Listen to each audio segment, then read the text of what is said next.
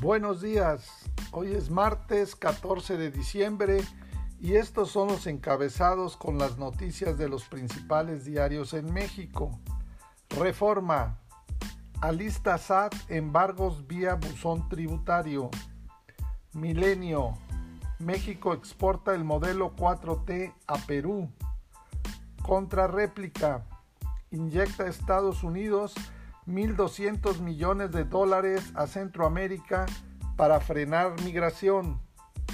Uno más uno.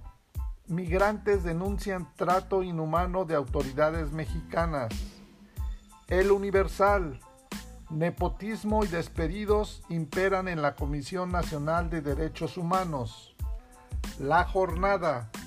Regularizada la situación de 688 mil migrantes, Secretaría de Gobernación, Excelsior, Seguridad y Economía en diálogo con Segop, El Heraldo, 4 millones se suman a la pobreza.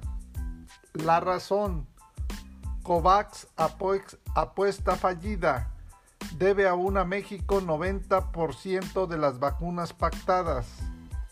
Publimetro, no aguanta las críticas y cancela su presencia en la Jucopo. Financiero.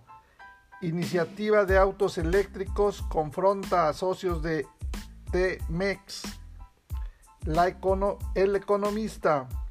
Bonos de deuda mexicana que dejan extranjeros los toman afores.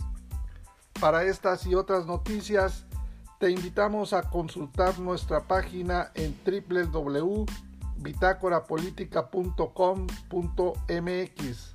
Hasta la próxima.